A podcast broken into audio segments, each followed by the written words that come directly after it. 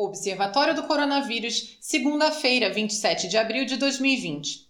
O levantamento da Universidade John Hopkins desta segunda-feira aponta que há mais de 2,9 milhões de casos confirmados de coronavírus e mais 206 mil mortes em todo o mundo por complicações da doença. No Brasil, foram registradas 4.200 mortes provocadas pela doença e mais de 61 mil casos confirmados em todo o país, segundo o balanço recente do Ministério da Saúde. Assim, a taxa de mortalidade, que é a relação entre mortes por casos confirmados, é de 6,8%. Todos os estados brasileiros já têm óbitos confirmados. Desde 19 de março, o Ministério da Saúde deixou de divulgar a quantidade de casos suspeitos e, dois dias depois, passou também a considerar que há casos de transmissão comunitária do vírus em todo o país. A transmissão comunitária ocorre quando há casos em que não é mais possível identificar a cadeia de infecção. Isso significa que o vírus está circulando livremente na população. A situação é diferente de quando há apenas casos importados ou de transmissão local, em que é possível identificar a origem da infecção. São Paulo segue liderando o ranking de número de contágios e de óbitos no Brasil. O sistema de monitoramento inteligente do governo de São Paulo mostra que o percentual de isolamento social no estado foi de 58% no último domingo. A central de inteligência analisa os dados de telefonia móvel para indicar tendências de deslocamento e apontar a eficácia das medidas de isolamento social. Com isso, é possível apontar em quais regiões a adesão à quarentena é maior e em quais as campanhas de conscientização precisam ser intensificadas, inclusive com o apoio das prefeituras. A Prefeitura de São Paulo realizou nesta segunda-feira uma ação para o combate ao coronavírus na zona leste da capital. Duas faixas da Radial Leste, uma das principais vias da cidade, foram bloqueadas pela Companhia de Engenharia de Tráfego, a CET. A iniciativa faz parte de uma ação conjunta das Secretarias Municipais da Saúde, Mobilidade e Transportes e Guarda Civil Metropolitana para dar orientação e prevenção sobre a Covid-19. Além de informativos, também foi feita a medição de temperatura dos motoristas. O prefeito Bruno Covas disse que a proposta é educativa e que a gestão municipal estuda realizar a operação em outros pontos da cidade. A primeira-ministra da Nova Zelândia, Jacinda Ardern, afirmou que o país conseguiu vencer uma importante batalha contra o novo coronavírus ao não registrar mais casos de contágios locais.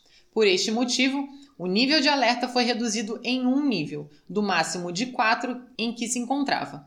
Algumas empresas e estabelecimentos que entregam comida e as escolas foram autorizadas a reabrir as portas.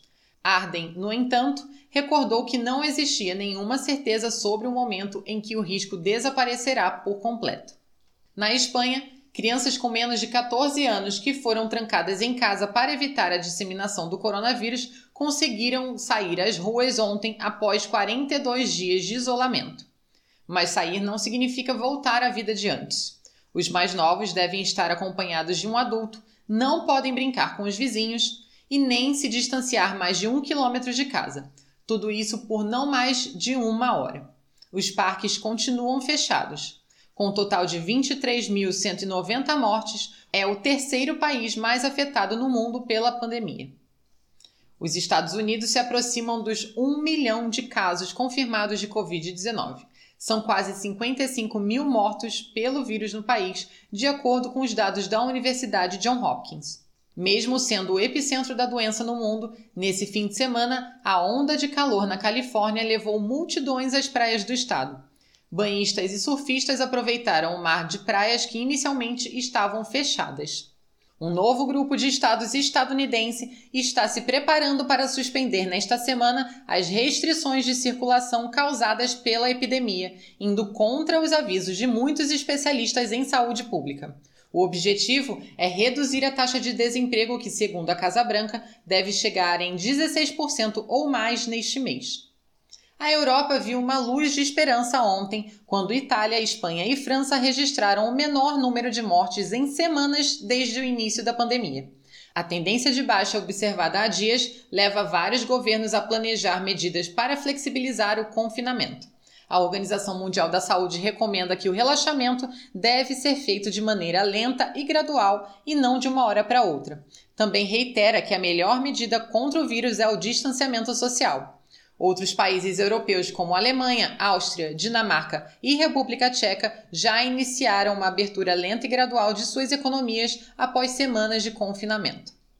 Na versão completa da nossa matéria, você encontra dados detalhados da situação no Brasil e em outros países, links para todas as notícias mais importantes sobre o assunto das últimas 24 horas, alertas para fake news e um mapa de casos no Brasil atualizado em tempo real. O Observatório do Coronavírus é uma iniciativa do Ibrachina. Para ler esta e edições anteriores, acesse www.ibrachina.com.br.